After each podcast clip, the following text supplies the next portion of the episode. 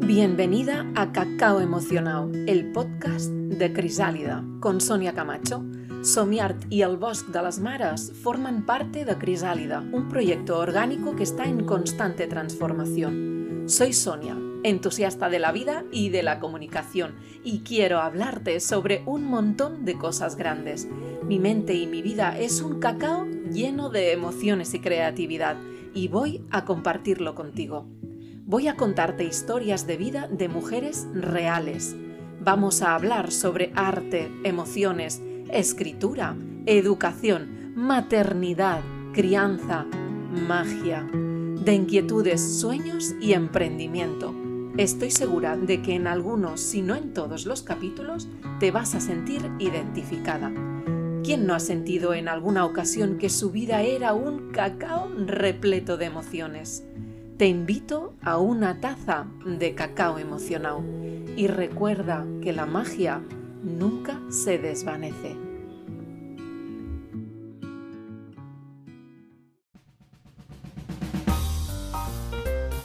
Bienvenida, bienvenido a Cacao Emocionado. Soy Sonia Camacho y en este podcast vas a encontrar contenido valioso de mujeres reales.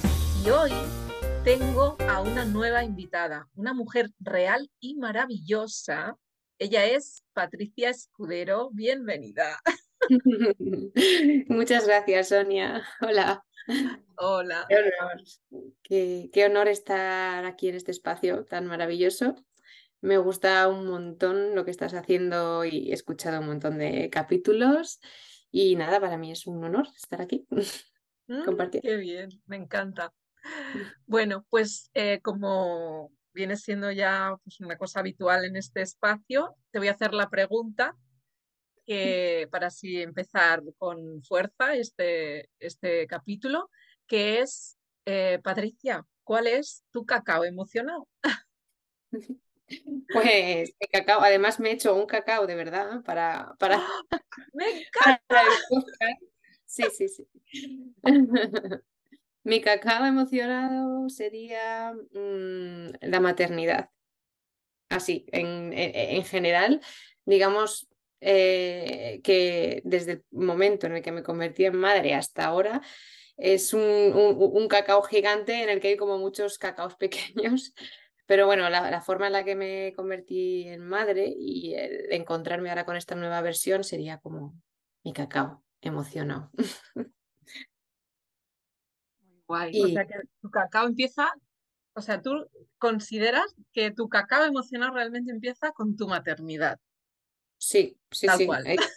Sí, o sea, decir, ¿qué es esto? ¿No? Eh, vale, ahora soy, soy esta nueva versión y encontrarme con, con, con, esa, con esa Patricia madre, pues está siendo un camino muy, muy emocionado. Total. Vale, em, para ir ah, abriendo temas, ¿eh? pero ¿a qué te dedicas o qué te dedicabas antes, antes de ser madre, digamos, y qué es lo que te ha sucedido en el camino? Mm, bueno, pues yo soy, eh, bueno, tengo 29 años, soy eh, enfermera y, ahora también psicóloga. Digamos que, bueno, he dado muchas vueltas hasta, hasta llegar a, donde estoy ahora mismo profesionalmente hablando, pero em, siempre he trabajado como enfermera en varios sitios, he vivido en varios países. Eh, cada, cada experiencia me ha hecho a lo mejor alejarme un poquito de, esa profesión que elegí en ese momento y acercarme un poco más pues a, lo que ahora me dedico, que es el acompañamiento a la maternidad. Mm, y eso vino con la maternidad, como le pasa a un montón de mujeres. Qué fuerte, Sí. O sea que a día de hoy eh, ejerces como enfermera o no?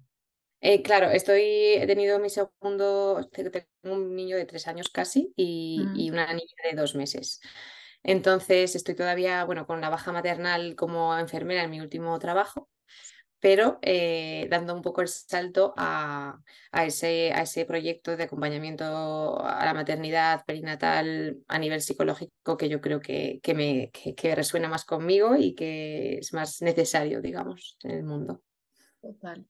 Total. Bueno, yo sé que haces yoga también, ¿puede ser? Sí, soy profesora de yoga también. De hecho, eso, ese fue como, ese ha sido como la unión, ¿no? Eh, yo con, bueno, pues acabé la carrera en 2017, me fui un año a Sudamérica con mi pareja que, que, me transformó mucho también y del que me nutrí mucho y, y el yoga fue apareciendo pues en distintos momentos, pero luego nos mudamos a Berlín y ahí eh, fue cuando profundicé más, y me convertí en profe de yoga y de hecho es como la herramienta que yo creo que, mm, que necesito y que, y, que, y, que, y que es necesaria en muchos ámbitos y me, me encanta pues eso, mezclarla un poquito con, con terapias como mindfulness o, mm. psicología para, para, acompañar. Sí. soy muy pro mindfulness también. Sí, de hecho lo he introducido en muchas de las actividades que ofrezco incluso en los cuentacuentos, eh, el mindfulness. De hecho, bueno, luego vamos a hablar de otras cosas, ¿no? Hipnoparto, pero lo vamos, lo vamos a introducir en el temazo que hoy venimos a hablar aquí.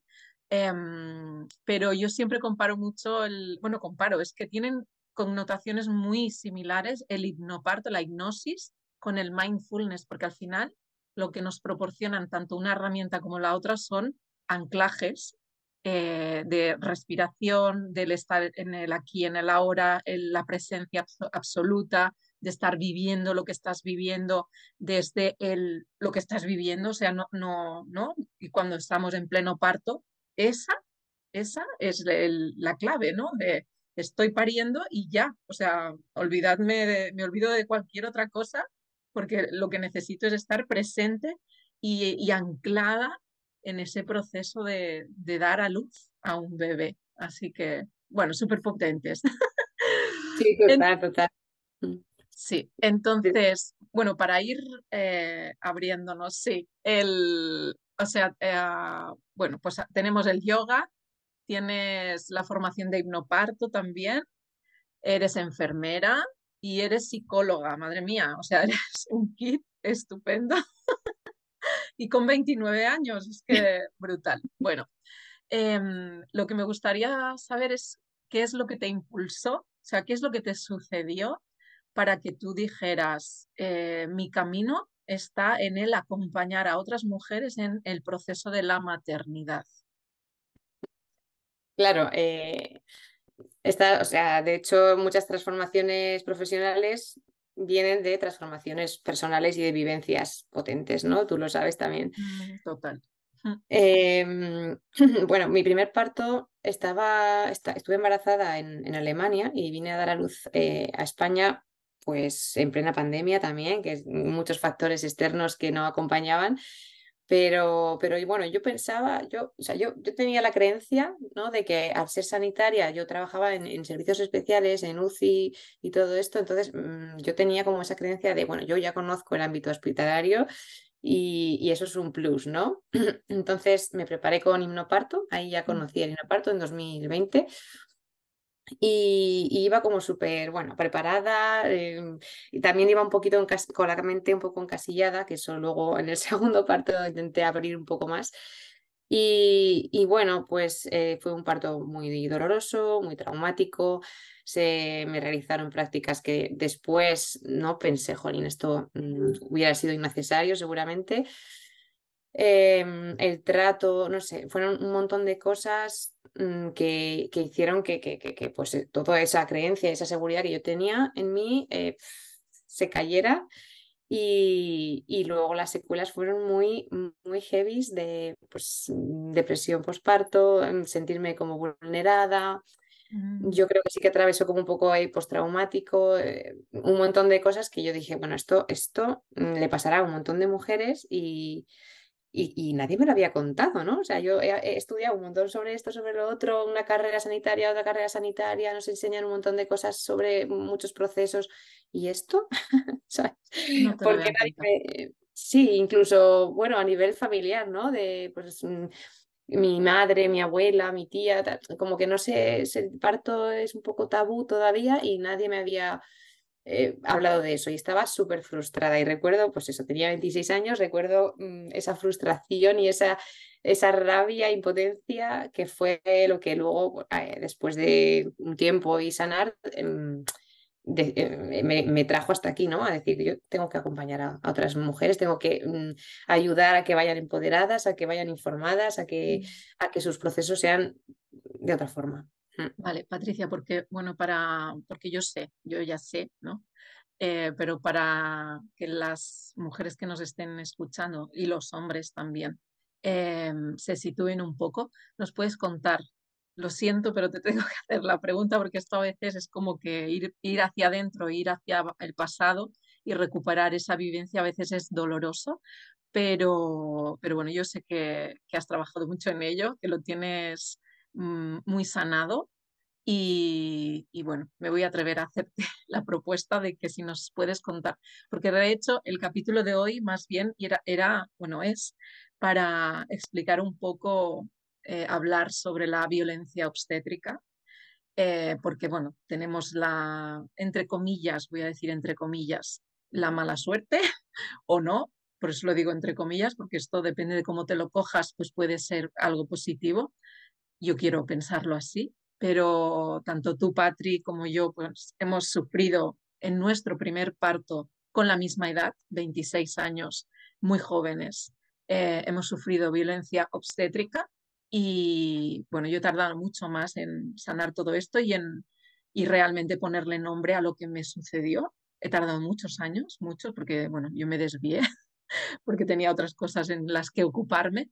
Em, y por eso las mujeres que sois tan jóvenes y que habéis podido sanarlo y ponerle nombre y transitarlo y decidir acompañar a otras mujeres mm, para que no pasen por ahí, o sea, me quito el sombrero y, me, merecéis toda mi admiración. Yo siempre digo esto, que bueno, que es como, wow, qué bien que lo hayas podido hacer en tan poco tiempo, porque realmente son tres años, pero es poco tiempo, o sea, está súper bien. Entonces, ¿nos puedes contar un poquito qué pasó en ese primer parto? Claro, sí, sí, lo cuento, lo cuento encantada además, porque creo que puede, que puede ayudar y, sí, es mi experiencia. Pues, mm, bueno, eh, un, embarazo normal, 40 semanas, empiezo con contracciones. Em, me tuve que ir a, bueno, esto es un poco jaleoso, pero tuve que irme a otra ciudad a dar a luz eh, porque yo tenía un permiso de Alemania, yo estaba llevando mi, mi, embarazo en Alemania, entonces, bueno, pues viajamos desde León a Burgos porque yo iba a dar a luz allí, y, llegamos eh, pues, en un momento en el que había mucho COVID, muchos ingresos, muchos nervios en el, entre personal sanitario. Eh, me meten en una sala de dilatación, hasta ahí todo bien, yo pido mi pelota y a mi, y a mi marido lo, lo dejan en, otra, en otro lugar. Mm, nada, eh, hasta que dé la prueba de COVID positivo, o sea, negativa, para que luego podáis estar juntos. Todos estos protocolos que había que, que, que bueno, que al final los aceptábamos, pero luego lo piensas a posteriori y dices, jolín, es que estuve dilatando en una sala eh, seis horas yo sola, mm, que se me hicieron eternas, pero a la vez yo estaba ahí con mis cascos, con mi aceite de, eh, lavanda, con mi pelota y entré como en mi planeta parto, ¿no? Que llamamos, y, estuve bastante, bastante concentrada con la respiración y demás, eh, hasta que ahí empezó yo creo la primera la, la primera seña, que, que, luego lo he visto yo después, pero hasta que entró una enfermera y me colgó un suero, me conectó una, un, eh, un suerito, me dijo, y, cuando miré la, la, bolsa ponía pitocina. yo sé lo que es la pitocina, o sea, me está poniendo oxitocina, entonces la volví a llamar y la pregunté, ¿por qué me has puesto oxitocina si no, no te la, no, no, ni siquiera me has informado de esto, ¿no? Bueno, es que hay que acelerar esto. Ya, eso ya sabemos que en el hospital hay mucha prisa normalmente. Hay que acelerar, tienes que empezar con más contracciones porque estás un poco eh, lenta y hay que mover. Yo en mi, no sé, en mi momento, en ese momento de, pues de un poco de vulnerabilidad, ¿no? Que, que, que, estás ahí con lo tuyo y dices, bueno, venga, vale, a lo mejor está yendo algo mal. Mm, digamos que, que yo creo que el error que yo cometí fue entregar completamente mi, mi parto a, a, los profesionales, porque yo también era una profesional sanitaria. Entonces yo confiaba plenamente en que las cosas que se hacían se hacían desde, desde el lugar en el que yo lo hubiera hecho, ¿no? Vale, una cosa, Patri, para ir introduciendo cosas en, a lo largo que vas, o sea, a medida que vas explicando tu historia, porque una de las cosas que nos gustaría en este espacio es eh, hacer un poquito de prevención, ¿no? Que bueno, puntualizar todas esas cosas que se hacen y que no tienen por qué suceder. Em, y me gustaría empezar por esa, esa maniobra que te hace, o sea, esto que hacen de ponerte algo sin informarte. Hola. O sea, pero en qué, bueno, y, y, además poniéndole, esto suele pasar porque como nos infantilizan, eh, ponerle el diminutivo, ¿no? De, mira, un suerito, un suerito, vamos a ver. O sea, ¿qué es lo que me estás poniendo? ¿Por qué me lo estás poniendo? Infórmame. O sea, ahí vamos eh, empezando con nuestra prevención eh, y lo que pueden hacer las mamás y los acompañantes. Mm. Exactamente, de hecho, la segunda, en mi segundo parto es que cada cosa era súper consensuada, siempre dejando un tiempo para pensármelo, bueno, o sea, no, no, no voy a permitir ¿no? que, que, que se, lo que tú has dicho, que se me infantilice y, y, de hecho todavía no lo había dicho porque no me gusta así de primeras, pero todavía no les había dicho que era, que era enfermera. Entonces después de esto ya sí que se lo, se lo dije. bueno, soy enfermera y sé lo que es la oxitocina, ¿no? que esto acelera el proceso de parto porque algo está yendo mal o porque a vosotros os apetece que esto vaya más rápido, pero no, hay, no había ninguna ninguna razón, ¿sabes? Mi yo de ahora le hubiera preguntado, cuál es el motivo real de, de, que me pongáis esto. Pero bueno, en aquel momento pues era todo... Mm. yo mi, mi, intención era dar a luz sin epidural, entonces esto empezó a, a, acelerar mucho las contracciones y empecé a tener contracciones eh, que se llaman estas seguidas, que no, que no había descanso. Mm, bueno, perdí el control completamente, mm, me puse a vomitar, eh, como que todo lo que el trabajo que yo llevaba ahí hecho de, de dilatación y de tal, en, ese momento, después de que empezó a hacer efecto la ostocina, pues perdí un poco el control, perdí, perdí el, no sé, dejé de como de sentir mi, mi conexión con, con, mi cuerpo, con mi eh, bebé y todo esto. Y a todo esto, mi marido seguía sin aparecer, nadie me decía nada. Entonces, bueno, mm, eh, ahí ya como que sí, me entró miedo, seguramente mm, la ostocina que yo tendría que haber producido de forma natural. Eh, se, se, me bloqueó con la adrenalina o algo así. Yo, yo, siempre pienso eso, que en ese momento como que perdí un poco ya el, el sí, el, el, rumbo de, del nacimiento y, mm. y, ya pues se lo cedí a ellos y, y empezaron a ocurrir un montón de, de cosas más después. Eh, ¿Qué ocurrieron? ¿Qué cosas ocurrieron? Mm, eso, me llevaron, sí, me llevaron a una sala de partos, vino ya mi chico porque ya había salido el, el, test. Eh, antes de todo esto ya me habían preguntado si les importaba que, entrara, que, entrase algún estudiante de, enfermería o de medicina. Y yo al principio les dije que, que, sí, que no hay problema, pensando que era pues eso, pues una, uno o dos, ¿no? y que yo también había sido estudiante y que no pasaba nada si entraba uno. Vale. Eh, hasta ahí todo bien. Empiezo con contracciones más fuertes y, y bueno, el, eh, se empieza todo con eh, la matrona que me acompañaba, que por cierto estoy muy agradecida, y, y la pobre, que eso ya es otra historia del sistema sanitario, pero bueno, tenía como un contrato súper corto que se le acababa ese día, que no conocía a nadie, también estaba un poco, un poco perdida. Pero ella intentó acompañarme, las auxiliares que estaban allí también lo hicieron lo mejor que pudieron pero luego, eh, pues eso, en el, en el, momento de expulsivo, pues el bebé no salía. Ese, o sea, la cosa fue que el bebé no salía, ¿no? Que eso pasa mucho, o no salía en ese momento y a lo mejor uh -huh. hubiera, hubiera, nacido un poco más tarde, no, no hubiera pasado nada, pero ellos, eh, pues eso, empezaron a ver los monitores que, que, que el bebé se, eh, se, se él estaba, entraba en bradicardia, que tenía, bueno, un poquito de lo que llaman sufrimiento eh, fetal, y, entonces empezaron los nervios y empezaron las cosas. Yo ahí la verdad es que tengo como lagunas. Hay, hay, partes que no recuerdo muy bien y que me las ha recordado mi chico que también estaba poniéndose muy nervioso. Mm, llamaron a los ginecólogos, que es lo que las matronas intentan evitar, pero cuando ven que se, que se complica, ¿no? pues llaman.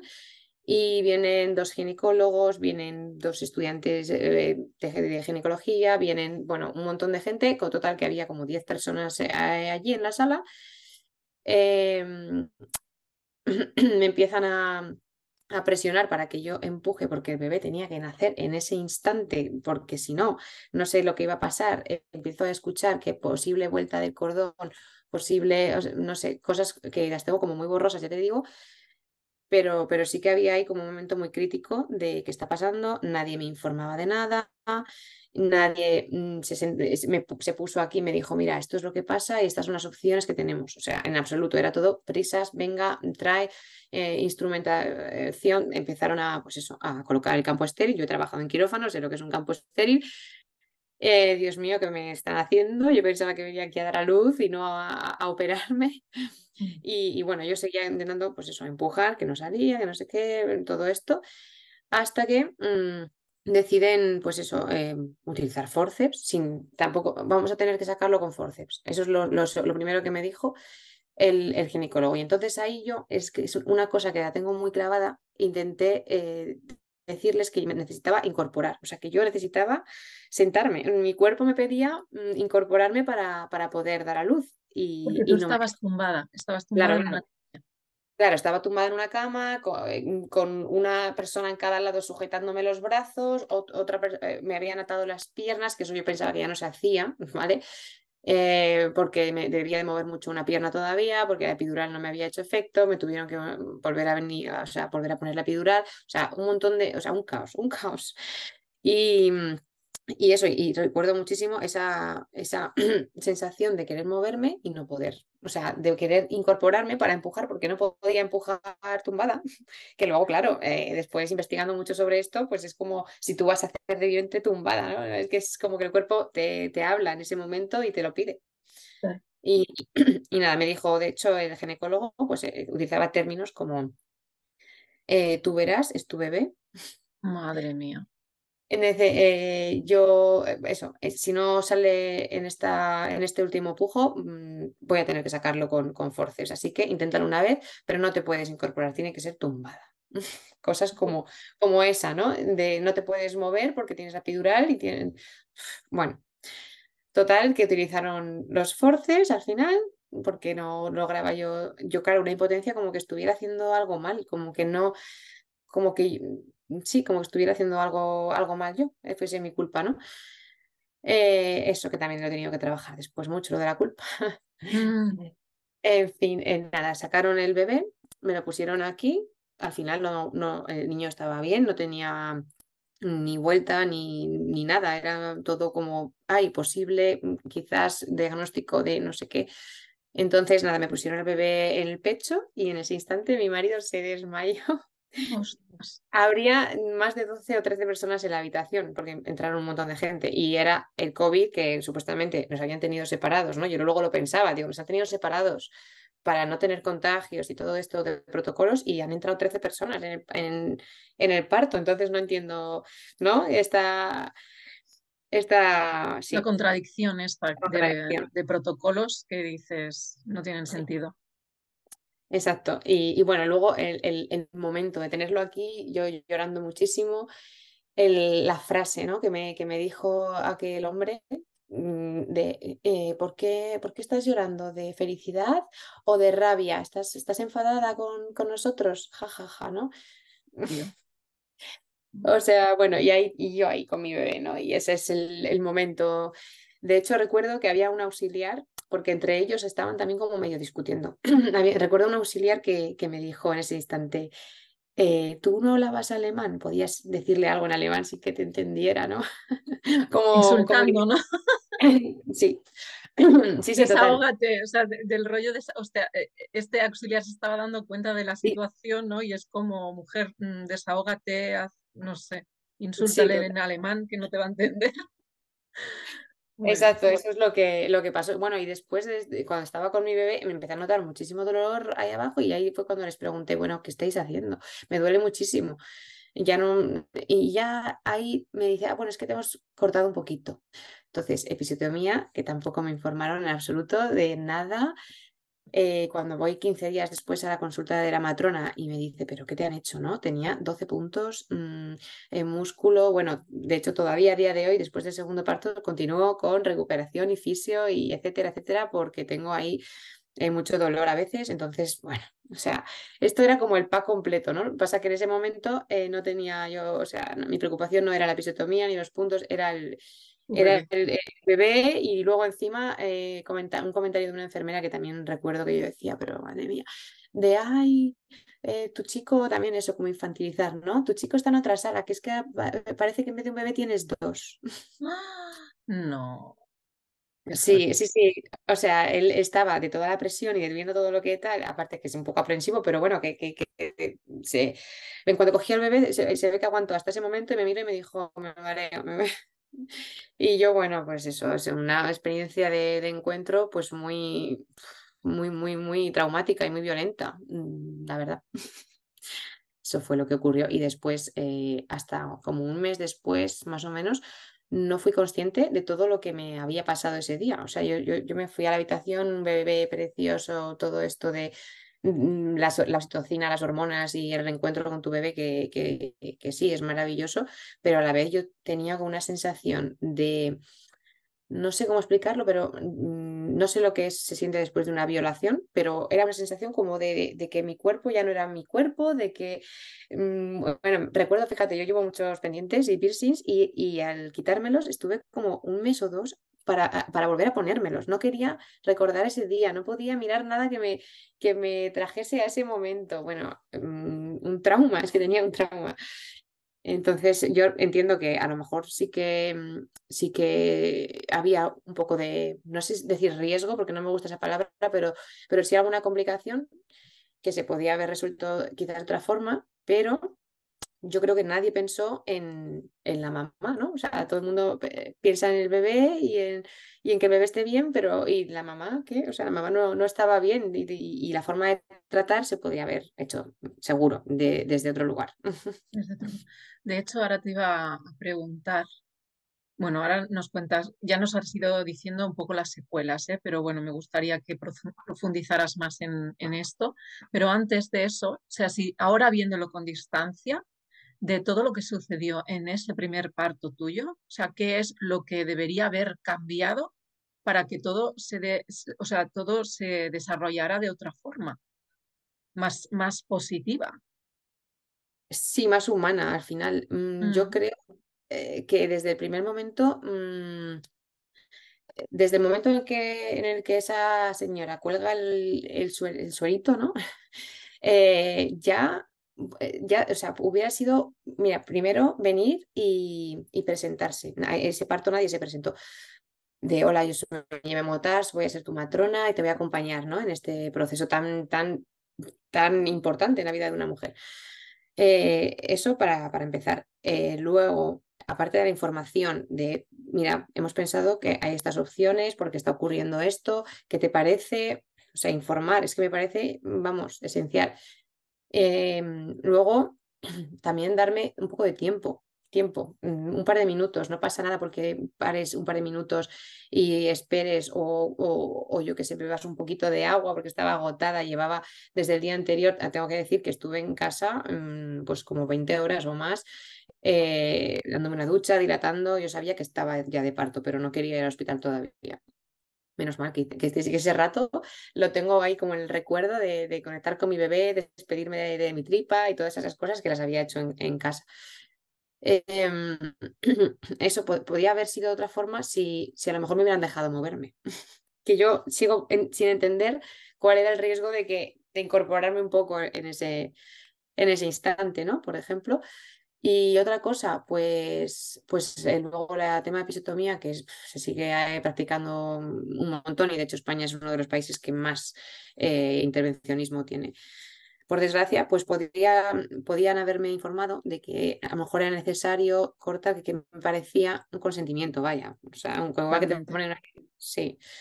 Y, eso, y luego el acompañamiento justo en, las, en el posparto inmediato, pues un poco más humano, más cercano, eh, qué tal te encuentras, mm, venir. Es que yo los veía todos como en la otra parte, ¿no? Como detrás de mis piernas, pero nadie se ponía aquí cerca, nadie me hablaba, me hablaba cerca. Y luego, pues que hubiera tantas personas en la, en la habitación, al final eh, es como que te están robando un poco el, el parto. O sea, sí, a mí. total. Sí. Pues, o sea, que recapitulando sería, por favor, bueno, primero yo también me atrevo a decir ¿por qué te pusieron oxitocina? Vamos a ver, tú estabas en tu dilatación mm, tan tranquilamente en tu planeta parto, eh, lo único que te faltaba es que te dejaran entrar a tu marido, a tu pareja, eh, para sentirte acompañada y seguir en tu planeta parto, dilatando a tu ritmo y al ritmo de tu bebé. O sea, empecemos por ahí. O sea, empecemos por ahí. O sea, yo interpreto que la, la cosa esta de te voy a poner un suerito, o sea, dígase la oxitocina era, vamos a acelerar esto porque tenemos prisa para que esto termine. Y la prisa, vamos a ver, mm, ya sabemos que las que entendemos un poquito sobre partos, la prisa no es amiga para nada. O sea, mm, necesitamos nuestro tiempo y punto. Y claro, a partir de ahí ya se desenlaza todo lo demás, ¿no? Que es la falta de información, multitud de gente que no tenía que hacer nada dentro del de, el quirófano o, o, o en tu parto, digamos, eh, que no pintaban nada. O sea, vale que entre uno o dos estudiantes porque apostamos por la ciencia, por la buena ciencia, eh, pero no 11 o 12 o 13 personas. ¿Esto qué es? Es que ahí, claro, se interrumpe totalmente tu proceso de parto. Eh, es imposible, es imposible dilatar, es imposible que, que, tú puedas seguir con tu trabajo de parto de forma natural porque tienes ahí un montón de intervención que no, que no nos hacen bien para nada. Por supuesto. Eh, tela, telita. Vale, y entonces, bueno, y las secuelas un poquito. bueno, una cosa voy a decir, que aquí voy a aprovechar ya. Em, en todo este proceso, claro, en aquel momento también era más complicado porque en, en, en, momentos de COVID, eh, pues bueno, pues eso, ¿no? aunque llegaras a tener 13 personas ahí dentro, que dices, hola, ¿qué tal? Eh, pero no, no, dejaban entrar de tu parte, digamos, a más de una persona. ¿no? Pero ahora que, que, ya no existen estos protocolos de COVID em, y que en muchos hospitales, porque no en todos te dejan, pero en muchos sí, eh, una doula, una doula a tu lado que esté guardando ese proceso que te esté acompañando emocionalmente a nivel informativo, que está de una forma objetiva mirando qué es lo que está pasando a tu alrededor y que va a, mm, ¿cómo lo diríamos? O sea, su labor va a ser eh, procurar de que, tu, de que este parto se pueda eh, desarrollar de la mejor forma posible. Y luego, mm, porque claro, una doble no es la salvadora de un parto, evidentemente que no, pero yo creo que te puede dar esa seguridad tanto a ti como a la pareja, ¿no? ¿Qué opinas tú de esto?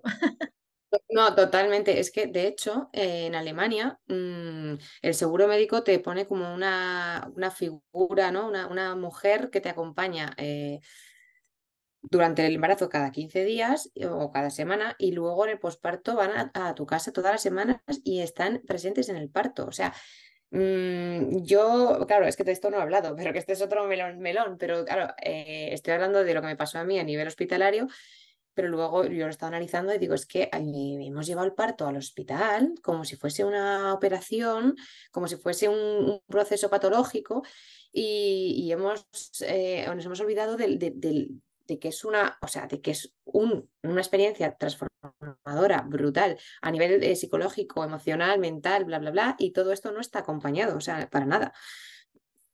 Entonces, por supuesto, sería súper necesario una doula y yo lo he descubierto más tarde de lo que me hubiera gustado, em, pero bueno, mi segundo parto, eh, o sea, con mi segundo parto he estado todo esto que he contado lo he, lo he visto como desde otra perspectiva y he dicho, madre mía, yo pensaba que lo que me ocurrió fue malo, pero fue peor. o sea, eh, fíjate que fue, eso, el segundo parto fue una inducción, pero súper respetada, unas mujeres que me acompañaron maravillosas, que esa es otra historia. Depende del personal que te toque, ¿no? Esa es, es, como la lotería de, bueno, voy a dar a un hospital y a ver quién me toca.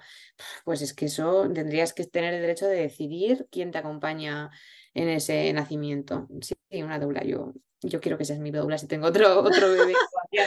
Estoy pensando, ya te lo he dicho, Sonia. Qué honor, me encantaría. De hecho, cuenta con ello. Si existe, si llega a existir un tercer parto, cuenta con ello. Me, voy a Burgos o donde haya, haga falta. Genial, me lo, me lo plantearé el tercero, ya veremos. No, sí, es, es brutal. Y de hecho, en las secuelas, pues eso, mm, eh, lo que te he contado un poco, trauma, trauma, trauma y más trauma y, y- y culpa. Y luego también no sentirte escuchada, porque nadie quiere escucharte hablar de esto. Es como, ¿qué tal el parto? ¿Te cuento la verdad o te digo bien y ya está, ¿no? Eh, Es muy fuerte, ¿eh? Porque además para mí es uno de los regalos, de los mejores regalos que le podemos hacer a una mamá que acaba de parir. Preguntarle, eh, pero preguntarle con un interés real de qué tal tu parto, o sea, cuéntame tu parto, cuéntame tu historia de parto y escucharla de una forma asertiva. eh, es el mejor regalo que le podemos hacer porque ahí entra el proceso de sanación. Te lo voy a contar tal como yo lo he vivido, lo que me ha sucedido em, y qué emociones mm, he transitado y qué ha pasado conmigo, con mi cuerpo, con mi bebé y cómo estoy ahora. O sea, es el mejor regalo. Yo, de hecho, bueno, desde que empecé la formación de doula, bueno, yo siempre he sido muy historietas. A mí me encanta contar eh, mi historia y me encanta escuchar las historias de las demás. Em, pero desde que empe- empecé con la formación de doula, eh, pues abrí un espacio en mi página web en el que, por favor, eh, estoy recibiendo, pues eso, historias de mujeres que me cuentan su embarazo y- o, o su parto y abiertamente, porque además es de interés social. O sea, vamos a ver, lo que le pasa a cualquier mujer le puede pasar a cualquier otra mujer o le puede haber pasado ya. Y entonces contar nuestra historia nos sana, pero también generamos espejos y generamos esos espacios para que, bueno, pues entre todas sintamos que no estamos solas, que esto también es lo que sucede en los grupos de acompañamiento. Eh, qué potente, así que sí, Total, si es que, mm, o sea, yo después estaba súper frustrada porque, por eso, porque nadie me escuchaba activamente y Mm. mis amigas, pues no, eso, nadie había dado a luz. Luego comentarios de personas, yo que sé, pues que yo no he hecho la culpa a mi madre porque ellas tienen sus propias mochilas emocionales, pero, pero sí, eh, lo importante es que, eso me lo dijeron mucho, lo importante es que la mamá y, y el bebé están bien. Lo importante es que el niño está bien, hija, ya pasó. Bueno, pues es que esto hace, hace daño también, ¿no? Y, y bueno, pues al final, eh, ahora ya lo- es- esa frustración también y esa soledad también es verdad que positiva, por decir algo positivo, pues me ha llevado a, a esto, a esta necesidad de decir, no, es que las- estas mujeres no se pueden sentir eh, solas, no quiero que ninguna mujer pase por esto nunca más. O sea, esa era la sensación que yo tenía todo el rato de, madre mía, pero esto sí, transforma. Y luego ahora me, me surge una reflexión también, ¿no? O sea, tú eres personal sanitario Claro.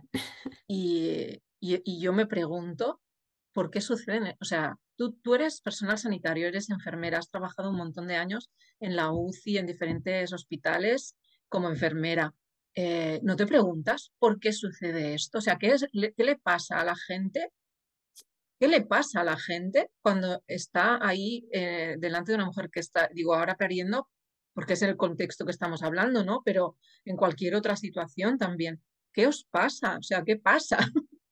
Pues Para eh, que... esto, esto es- le he dado muchas vueltas y desde el otro lado, yo intentaba verlo como desde el otro lado, ¿no? Desde si yo hubiera estado con la, con el uniforme puesto, que mm, es verdad que te metes ahí como, al, ser eh, eh, los partos hospitalizados, pues te metes ahí como en el rollo de mm, protocolos, esto tiene que estar en un tiempo, esto tal, entonces al final tú vas a trabajar y, y eso es lo que, eh, así es como hay que trabajar y así nos olvidamos de la parte emocional, nos olvidamos de la parte psicológica del acompañamiento, todo esto queda en un tercer, cuarto plano y ya está. Sí, Es, es de lo que, lo que hablábamos con Begoña en el capítulo anterior, que ella también es enfermera de, un- de una UCI de neonatos, pues es eso, ¿no? Que entras en protocolos, te olvidas de la humanización, de, de las emociones, te arrasa la, la- o sea, la- lo laboral te arrasa y, y se te come. Lo he visto, lo he visto, tengo que escucharlo. Bueno, pues tela tela, todo lo que, lo que estamos contando, to- toda la, la historia. Mm, bueno, yo como he dicho antes, me siento súper reflejada en tu historia porque yo también viví violencia obstétrica en mi, en mi parto. Em, que bueno, por ahí hay el capítulo número 5 que explico todo, todo cómo fue y tal. Em, bueno, de, de unido. Eh, yo creo que la suerte que tenemos por eso es que somos mujeres valientes y resilientes y que de, porque ser resiliente significa pues mm, que después de haber pasado por una experiencia traumática y dolorosa, hemos sacado todo lo, positivo, lo, hemos transformado, hemos transformado esa experiencia, eh, digamos, negativa, la hemos transformado en algo positivo y, después es como que no solo lo hemos transformado, sino que además somos capaces de aportar y de, bueno, es muy, o sea, sanar, acompañar y aportar es muy potente. Eso es porque tu experiencia, Sonia, también te la... me encantó ese capítulo. Mm. Gracias, guapa. Y nada, bueno, yo ahora no sé, pero yo creo que deberíamos hablar un poquito sobre el hipnoparto, o sea, cómo la herramienta de hipnoparto y digo hipnoparto mm, porque hemos hecho la formación de hipnoparto, pero que también podría estar relacionado con el mindfulness. Eh, ¿Cómo el hipnoparto puede ayudar a las mujeres en su embarazo y en, y en su parto? Y aprovecho también para decir también en el posparto. Total, es que, bueno, al final es lo que nos ha unido, ¿no, Sonia? El hipnoparto. Mm, eh, me encanta que o sea, me encanta también verlo como no es la herramienta mágica que va a hacer que todo sea maravilloso, porque yo también practiqué y no parto en mi primera experiencia que he contado antes, pero es una herramienta súper potente que con práctica y con eh, un papel con un papel con cuatro cositas y, cuatro cosas que tengas en la, en la mente te puede empoderar muchísimo y puede hacer que tu parto sea una experiencia positiva y luego no tengas que cargar con las eh, con, todo el lastre ¿no? de emocional y psicológico que puede dejarte un, un parto pues traumático. Eh, el, el, hipnoparto para mí, bueno, pues la formación que la he hecho en mi segundo embarazo, decidí que era el momento, estaba metida en un montón de jaleos, formaciones de, de, mindfulness, de marketing, de esto, del otro, pero dije, venga, es el momento. Yo vi ahí la formación y yo sentía que necesitaba eh, hacerla durante, durante mi segundo embarazo, ¿no? Era como un, un, doble, un doble, matar dos pájaros de un tiro, como se suele decir, ¿no? Así me preparo para mi, propia, mi propio parto y además sané muchísimo mi experiencia anterior en ese, en ese proceso y además me puedo eh, preparar para ayudar a otras mujeres. Entonces, bueno, al final, como dice Carmen, ¿no? que no son cuatro audios que escuchas y ya está, es muchísimo más, es, es es resetear todas las creencias limitantes que te, que te impiden mm, disfrutar de la experiencia.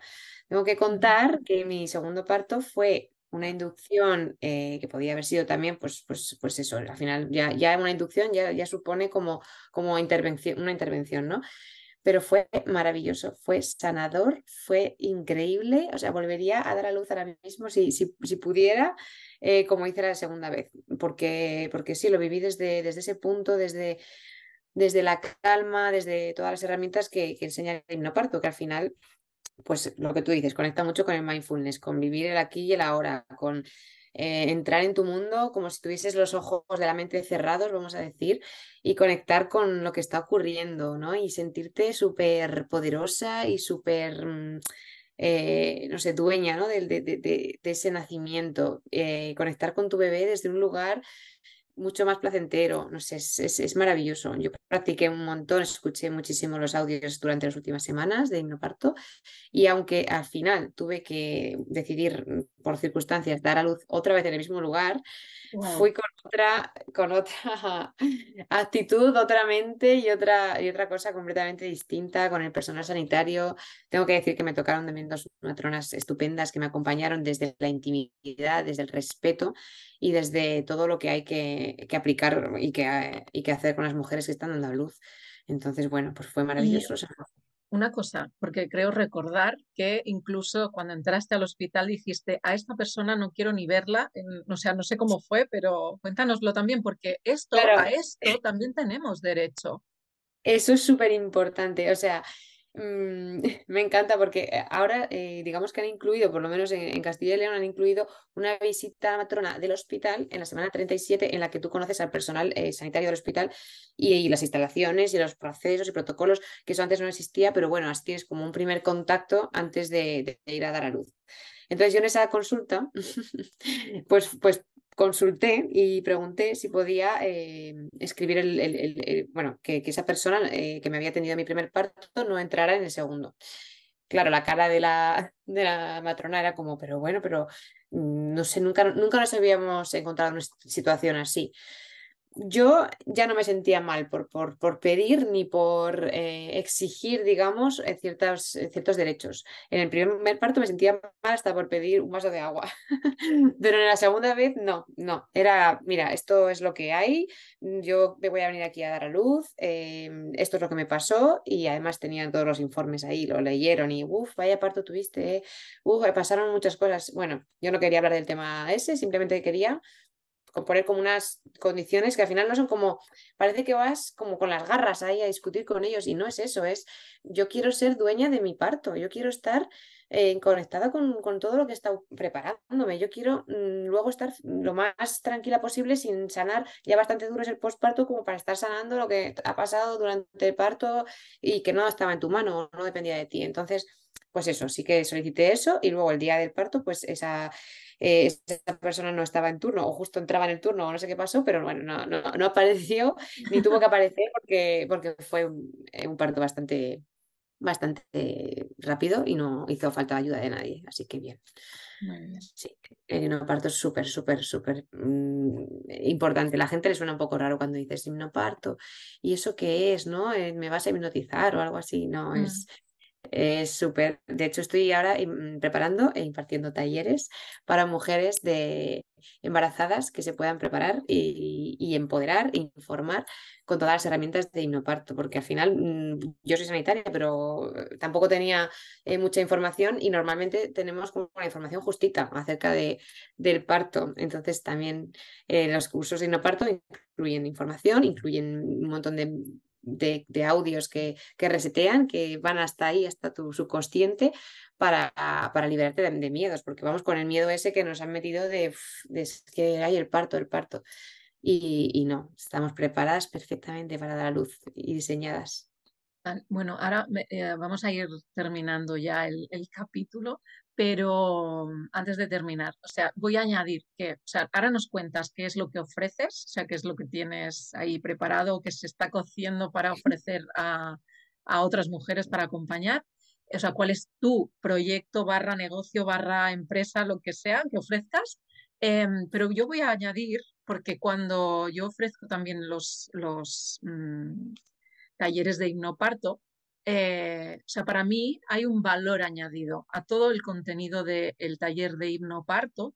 El valor añadido que ofrecemos es el mindfulness, que es en, en el momento del parto en el que estés, que vas a realizar tu taller de hipnoparto, vas a parar de cualquier cosa que estés haciendo esa semana. Tú sabes que, me lo invento, el miércoles de las 3 de la tarde hasta las 8 de la tarde, me lo, invento, ¿eh? de las 3 a las 8 es hipnoparto y vas a estar con tu pareja o, con tu acompañante, vas a estar em, con tu bebé, centrando eh, toda tu energía y todo tu ser en, en lo que estás haciendo, que es gestar. Y además te vas a preparar para, para tener un parto más positivo. O sea, para mí es, el, es eso es súper importante ya, el pararnos y disfrutar de esas horas eh, una vez a la semana, durante tres semanas, eh, y, centrarte en eso, porque la vida eh, está siempre llena de mm, agobios, rutinas, quehaceres, trabajo, ¿no? Y, y, no nos da, ¿cuántas mujeres, cuántas mujeres hemos dicho? Ostras, es que se me ha pasado el embarazo volando, es que ni me he enterado. Y no has disfrutado de, esos meses de embarazo, que eso no va a suceder nunca más. Ese embarazo no va a suceder nunca más.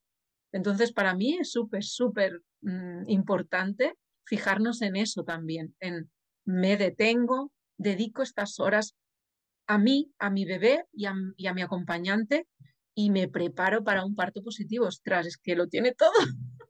Todo, todo. Sí, además es que esto se puede aplicar a todo, porque el embarazo eh, a todo en la maternidad, me refiero, porque el embarazo es, son momentos también de súper, venga, venga, ¿cuántos meses quedan? La semana 30 y no sé qué, eh, la cita que tengo este, en la analítica, o sea, es todo el rato como estás en esa rueda y efectivamente no te permites parar, es muy complicado en la vida que llevamos. Luego en el parto es esencial ahí como conectar con ese momento de no estar, a ver quién viene ahora, cambio de turno, eh, o sea, no, presente. Y luego en la maternidad es súper potente también, porque gestionar, pues, vale, bajar el ritmo al de, al de, los niños, bajar el ritmo, parar y tener como esa, que no es lo mismo que paciencia, es más tener como esa Sí, esa, esa, esa presencia en el, en el, aquí y el ahora. Venga, no pasa nada. Em, tengo que hacer un montón de cosas, pero voy a dejarlas de lado y voy a escuchar. Eso es un aprendizaje también muy, mucho de, de los niños, ¿no? Y de, y de sí, el hipnoparto tiene un montón de herramientas para, para todo.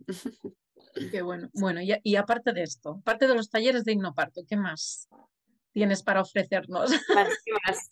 Dame más. Eh, bueno, estoy preparando, claro, eh, dos bebés, vivo en una ciudad en la que nos hemos mudado hace poco, no conozco a mucha gente, entonces me está llevando, me está llevando tiempo, pero mm, lo estoy haciendo como desde, desde el amor y desde la ilusión. Es como cuando lo del Ikigai, este japonés de descubierto mi propósito, pues yo por ese camino voy Estoy creando mm, mi página web, se llama Matrisana. También tengo un Instagram y, bueno, me dedico a acompañar. ¿Y cómo acompaño? Pues eh, aparte de los talleres de, de hipnoparto, estoy creando unos, unos cursos de mindfulness para mamás y grupos, grupos, grupos, o sea, quiero grupos de posparto, grupos de crear un poco comunidad, porque siento que, que eso, que la maternidad ahora está súper desconectada y, es muy individualista, entonces creo que es súper necesario conectar. Así que nada, Luego vamos a dejar en la cajita de información de este podcast, lo dejo todo apuntado. Voy a hacerte una confesión. Esto es la magia de la vida y, de la, y la magia del cacao emocionado. Eh, qué fuerte me parece, porque yo hice un posgrado en inteligencia emocional y mm, yo soy un poco mediculosa mm. eh, y todos los apuntes los pasé así como, bueno, ¿no? Vas a clase, tomas los apuntes así al, a, la, a, bambalá, y, pero luego a mí me gusta pasarlos en limpio. Pero ¿qué pasa? Que la vida te arrasa y, y ahí estaban por pasar. Y ayer me dediqué me dediqué a pasar apuntes de, de mm, un, ratito por la tarde, me dediqué a pasar apuntes de, de, este posgrado y salió la herramienta del mindfulness, que por eso he ido hablando sobre el mindfulness en este capítulo, porque lo relacioné muchísimo con el hipnoparto. Y te prometo, digo, esto no puede ser, cuando te he oído lo que has dicho, o sea, yo no lo sabía que tu programa iba de mindfulness para mamás, pero te prometo que yo dije, es que aparte del hipnoparto, es que es esto también, el mindfulness para mamás. En el embarazo, en el parto, bueno, y en el posparto, mindfulness. Así que ahí tenemos tú y yo una conexión. Qué guay. Claro, yo he terminado el experto, experto de mindfulness y psicología y gestión emocional en el Instituto de Psicología Positiva. Bueno, pues lo he hecho, lo acabo de terminar y, el programa final era como elabora tu programa de mindfulness, ¿no? Y yo decía, es que esto para mamás, es que esto tiene que ser aplicado a la maternidad, es, es sí, que hay que mezclar ahí cosas. Y es que está todo muy verde todavía, estoy empezando Ya madurará. Madurará porque tiene todo para madurar porque es una súper herramienta. Es que es eso, tenemos que ir por ahí. Bueno, em, a ver, vamos a entrar ya en la segunda, ah, perdón, en la última sección del capítulo. Eh, bueno, mm, nos estaríamos aquí hablando horas, ¿verdad? Sí, correcto, se me está pasando volando. Me encanta. Pues nada, tendremos que, mira, podemos dedicar un capítulo única y exclusivamente al mindfulness para, de hecho, cuando terminemos te voy a pedir información también, porque yo quiero ir por ahí también. Qué guay, me encanta. A mí también. 11 del 11, ya sabes. 11 del 11, la magia, la magia. Bueno, eh, última sección del, capítulo de hoy. Eh, pues nada, te voy a preguntar eh, tres cosas muy sencillas, muy personales. tienen que ver muchísimo con las personas altamente sensibles ya lo he dicho en otros capítulos, yo me considero, tú también, ¿verdad? paz total. Somos paz, qué fuerte. Bueno, pues ahí hay otra conexión. Y ves cómo las cosas no pasan por casualidad, sino que son causalidades. O sea, son cosas que se juntan y ¡pum! saltan chispas. Me encanta. La magia, la magia otra vez. Venga, pues dos cosas sencillas que te hagan sentir bien. Pues una cosa que me hace sentir muy bien desde muy pequeña es eh, hacer fotos. Hago fotos todo el rato. ¡No!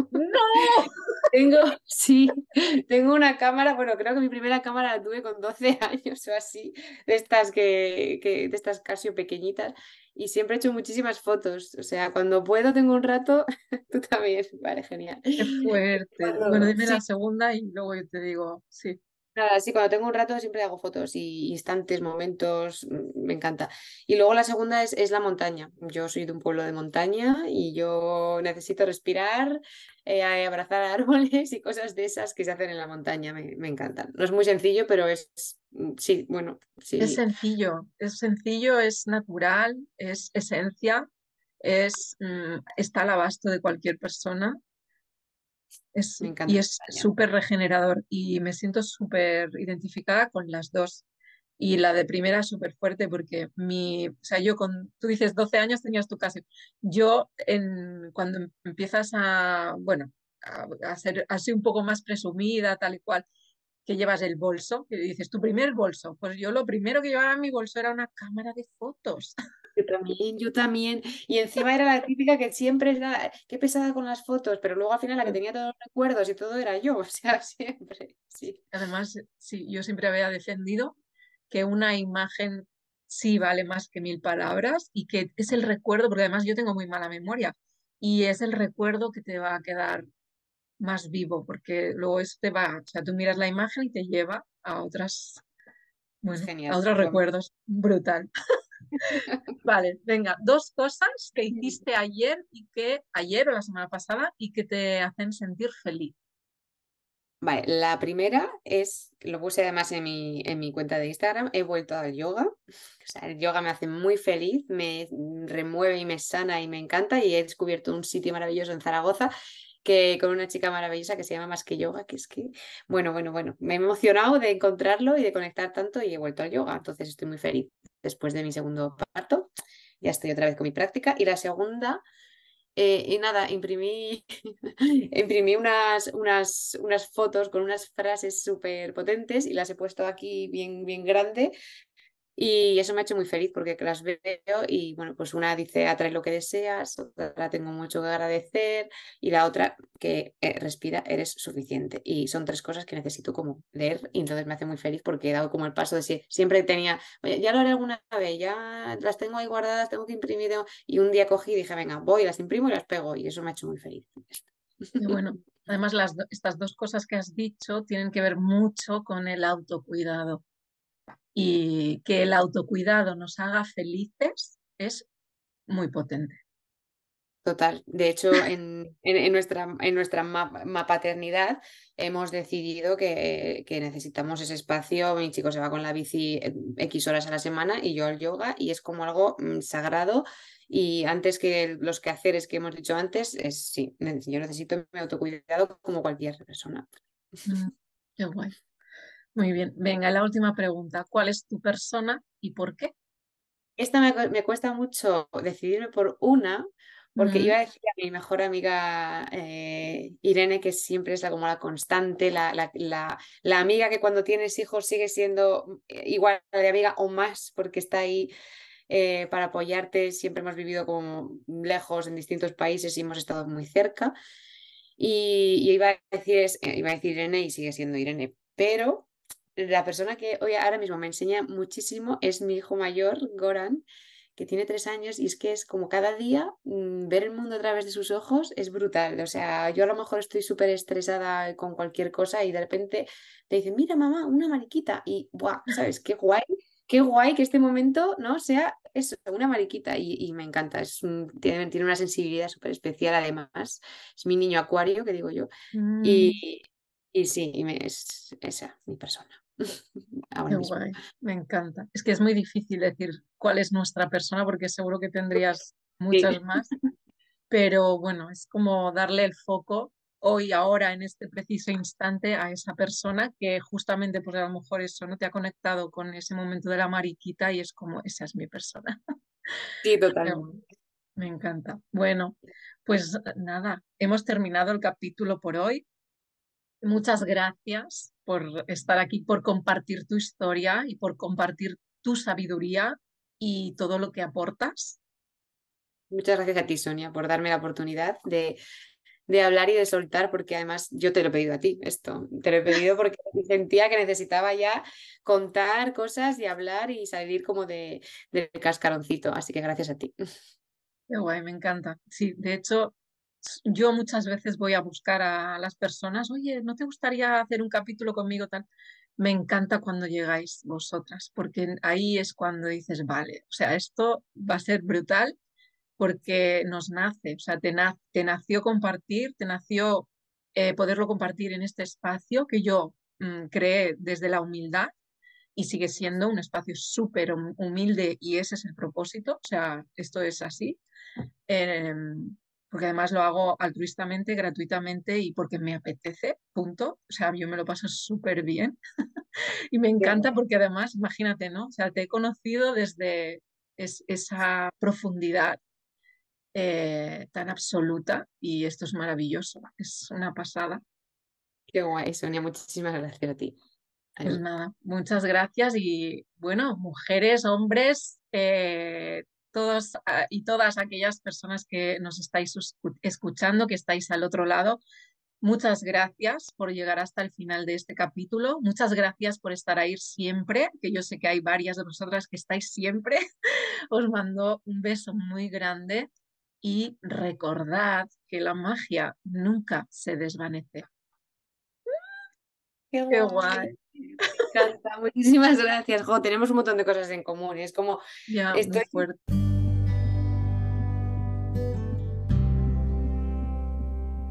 Has escuchado un nuevo capítulo del podcast Cacao Emocionado. Gracias por llegar hasta el final. Recuerda que puedes seguirme en mis cuentas de Instagram, al Bosque de las Maras y Somiart, y chafardear si te apetece en mi página web www.somiart.com.